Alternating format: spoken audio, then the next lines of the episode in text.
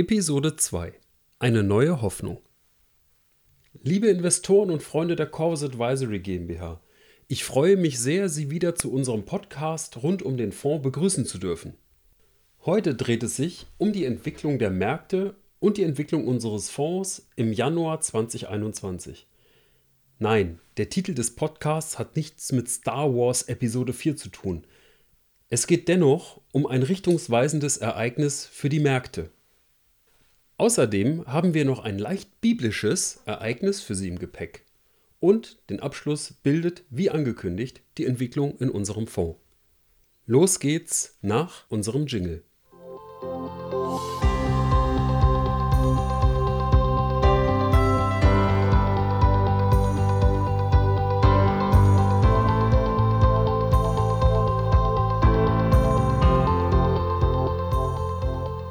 So, da bin ich wieder. Fangen wir an. Welche Ereignisse sind im Januar 2021 wichtig für die Kapitalmärkte gewesen? Die Aktienmärkte starteten zunächst positiv ins neue Jahr. Diese Entwicklung begann bereits kurz nach dem 5. Januar 2021.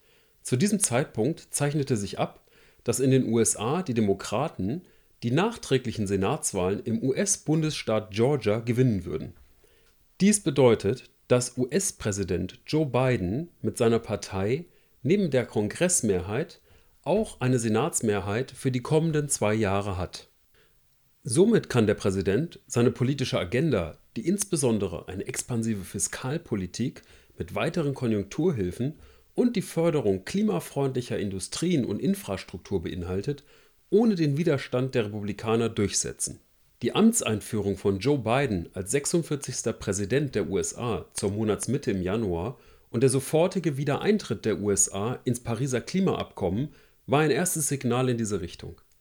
Die Ernennung der ehemaligen Zentralbankchefin Janet Yellen zur Finanzministerin, die ebenfalls als Befürworterin einer expansiven Geld- und Fiskalpolitik gilt, war ein weiteres positives Signal für die Kapitalmärkte die Arbeiten an einem 1,9 Billionen US-Dollar schweren Konjunkturpaket wurden umgehend aufgenommen. Aufgrund dieser Ereignisse wurden die Wachstumsprognosen für das laufende Jahr für die USA von volkswirtschaftlichen Abteilungen führender Investmentbanken und dem IWF angehoben. Letzterer hob seine Prognose im World Economic Outlook vom 20. Januar 2021 im Vergleich zum Oktober 2020 um zwei Prozentpunkte an. Ein Wirtschaftswachstum von nunmehr 5,5 Prozent laut der Prognose des IWF ist schon ein sehr positives Zeichen und ein sehr positiver Ausblick für die wirtschaftliche Erholung im Kontext der Corona-Pandemie. Die Entwicklung hin zu einer klima- und umweltfreundlichen Wirtschaft steht mit im Fokus unserer Investments. Wir freuen uns deshalb sehr über diese Entwicklungen. Wir haben die Hoffnung, dass dem realen Problem des Klimawandels und der Zerstörung unseres Planeten politisch wie wirtschaftlich mit der wichtigen globalen Stimme der Vereinigten Staaten von Amerika entschieden entgegengetreten wird. Aber was war das weitere besondere Ereignis im Monat Januar 2021?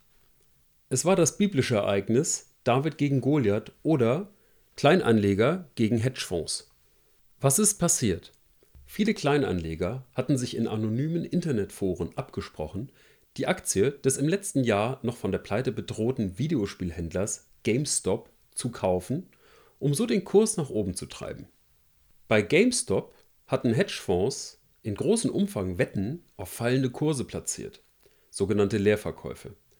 Bei diesen sogenannten Short-Wetten werden Aktien verkauft, die gar nicht im Besitz des Leerverkäufers, also der Hedgefonds, sind. Diese Fonds leihen sich die Aktien von anderen Investoren am Markt für eine gewisse Zeit. Wenn der Kurs der geliehenen Aktien am Rückgabetag unter dem Ausleihkurs liegt, ist das bei der Rückgabe der Aktien ein Gewinn für den Hedgefonds. Liegt der Kurs aber über dem Ausleihkurs, dann verbucht der Hedgefonds einen Verlust. Er muss dann die Aktien ab einem bestimmten Kursniveau zurückkaufen, um seine Verluste zu begrenzen. In diesem Fall trieb dies den Kurs der GameStop-Aktien weiter nach oben, ein sogenannter Short Squeeze fand statt. Um die nötige Liquidität für den Rückkauf der Aktien zu haben, müssen die Hedgefondsmanager dann im Fonds andere Positionen auflösen, also verkaufen. Dies wiederum bringt dann zeitweise auch andere Teile des Kapitalmarktes zum Schwanken. Im Fall der GameStop-Aktie verbuchten die Hedgefonds herbe Verluste, als die Aktie in aberwitzige Höhen stieg. Wie die FAZ am 31.01.2021 berichtete, hatte der zu Jahresbeginn 12 Milliarden US-Dollar schwere Hedgefonds Melvin Capital 53 Prozent seines Kapitals verloren und musste von anderen Partnerfonds gerettet werden. Bemerkenswert ist hier, dass viele Kleinanleger gemeinsam mit Hilfe des Internets die Macht haben, milliardenschwere Hedgefonds an den Rand der Pleite zu drängen. Mittlerweile hat sich die Situation aber wieder normalisiert, da die Hedgefonds ihre Shortwetten reduziert haben, was dazu geführt hat, dass GameStop und andere gehypte Aktien wieder deutlich an Wert verloren haben. Wir sind der Meinung, dass dieses Verhalten einer sich neu organisierenden Investorengruppe am Markt unter anderem der seit längerem gestiegenen Liquidität am Kapitalmarkt geschuldet ist. Es wird diesen aber nicht nachhaltig verzerren. Aufsichtsbehörden und Investmentplattformen werden dieses Verhalten der Kleinanleger in Zukunft zu verhindern wissen, da es sich hier um eine strafbare Marktmanipulation handelt. Ungeachtet dessen werden wir die Frage, ob eine Aktie short verkauft wird und in welchem Umfang, in unserem Investmentprozess einbauen, um keine bösen Überraschungen zu erleben. Obwohl dieses Phänomen eher bei kleineren, illiquideren Aktientiteln auftritt, in die wir eh nicht investiert sind. Zum Abschluss des Kapitalmarktteils werden Sie sich sicherlich fragen, haben Sie nicht die Pandemie vergessen? Nein, haben wir nicht. Machen wir einen kurzen Abstecher. Trotz der schleppenden Impfungen gegen das Coronavirus gehen die Fallzahlen in Europa und den USA inzwischen signifikant zurück. Dies liegt nicht zuletzt an den fortdauernden Lockdown-Maßnahmen. Die Aufmerksamkeit der Investoren verschiebt sich aber weg von den Neuinfektionen hin zu den Impfquoten. Aktuell ist es aber unserer Meinung nach noch zu früh, um hier signifikante Ereignisse für die Märkte zu erkennen. Mal sehen, wie das weitergeht. Kursschwächen an den Aktienmärkten aufgrund von Verzögerungen bei den Impfstofflieferungen wurden von den Marktteilnehmern sehr konsequent zum Einstieg genutzt. Der Januar 2021 war also ein Buy-the-Dip-Monat. Und wie ist unser Fonds gelaufen? Der Fonds startete positiv ins neue Jahr, was vor allem unseren Investitionen in Ostasien und in Skandinavien zu verdanken war. Die erhöhte Volatilität in Verbindung mit fallenden Aktienmärkten hat zum Monatsende zu einer eher neutralen Performance seit Jahresbeginn im Fonds geführt. Für die A-Tranche des CA Familienstrategiefonds liegt die Performance seit Jahresbeginn bei 0,2%. Für die B-Tranche sind es 0,1%. Da wir aktive Investoren sind, möchte ich noch auf die Transaktionen zu sprechen kommen, die wir im Monat Januar im Fonds vorgenommen haben. Im Laufe des Monats haben wir das Fremdwährungsrisiko über den Verkauf einer Schweizer Frankenanleihe reduziert. Die weitere Reduktion des Fremdwährungsrisikos bei Anleihen erfolgt nach und nach bei Fälligkeit der Anleihen oder bei neutralem bis positivem Ergebnisbeitrag. Das Fremdwährungsrisiko reduzieren wir deswegen, weil Währungen in ihrer Entwicklung schwer vorherzusagen sind. Und wir wollen uns im positiven Aktienumfeld noch mehr auf die Aktienauswahl und die Optionsstrategie konzentrieren. Aufgrund auch unserer positiven Konjunkturerwartung haben wir das Aktienrisiko im Fonds sukzessive erhöht, gleichzeitig aber die Diversifikation über Branchen erweitert. Dies erfolgte auch über Short-Put-Optionen auf zyklische Aktien, unter anderem in den Sektoren Industrie und Medien. Wir konnten das volatile Marktumfeld nutzen, um vermehrt Short-Put-Optionen zu attraktiven Konditionen zu schreiben, was uns geholfen hat, unser Monatsziel an Prämieneinnahmen deutlich zu übertreffen. So, das soll es aber für den Monat Januar gewesen sein. Haben Sie vielen Dank für Ihre Aufmerksamkeit. Bei Fragen können Sie uns jederzeit via kontakt at corvus-advisory.de erreichen. Bis zum nächsten Mal. Ich freue mich auf Sie.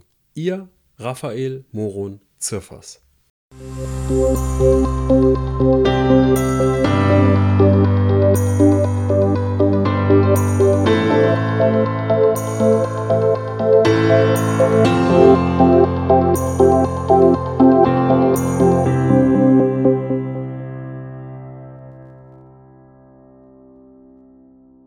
Folgt der Disclaimer. Bei diesem Podcast handelt es sich um eine Kundeninformation im Sinne des Wertpapierhandelsgesetzes. Die Kundeninformation richtet sich an natürliche und juristische Personen mit gewöhnlichem Aufenthalt bzw. Sitz in Deutschland und wird ausschließlich zu Informationszwecken eingesetzt. Diese Kundeninformation kann eine individuelle und anlegergerechte Beratung nicht ersetzen und begründet weder einen Vertrag noch irgendeine anderweitige Verpflichtung oder stellt ein irgendwie geartetes Vertragsangebot dar. Ferner stellen die Inhalte weder eine Anlageberatung, eine individuelle Anlageempfehlung, eine Einladung zur Zeichnung von Wertpapieren oder eine Willenserklärung oder Aufforderung zum Vertragsschluss über ein Geschäft in Finanzinstrumenten dar. Auch wurde sie nicht mit der Absicht verfasst, einen rechtlichen oder steuerrechtlichen Rat zu geben. Die steuerliche Behandlung von Transaktionen ist von den persönlichen Verhältnissen des jeweiligen Kunden abhängig und eventuell künftigen Änderungen unterworfen. Die individuellen Verhältnisse des Empfängers, wie unter anderem die wirtschaftliche und finanzielle Situation, wurde im Rahmen der Erstellung der Kundeninformationen nicht berücksichtigt.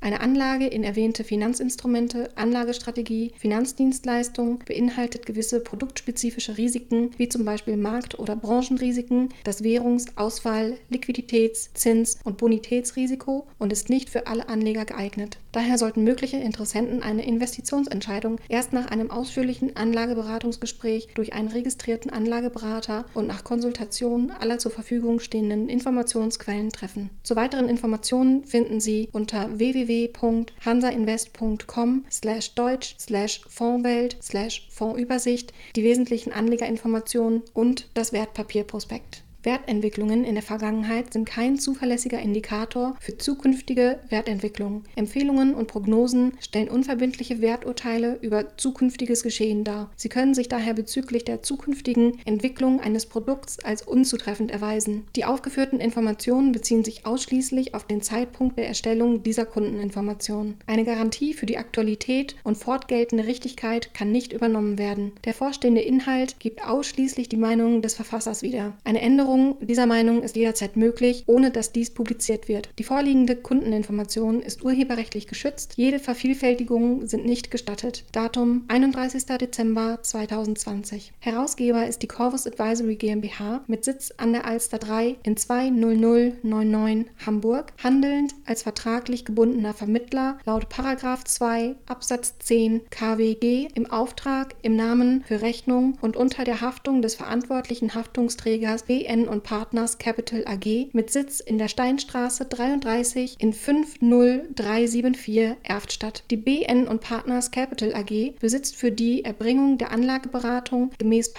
1 Absatz 1a Nummer 1a KWG und der Anlagevermittlung gemäß 1 Absatz 1a Nummer 1 KWG eine entsprechende Erlaubnis der Bundesanstalt für Finanzdienstleistungsaufsicht gemäß 32 KWG. Norwegen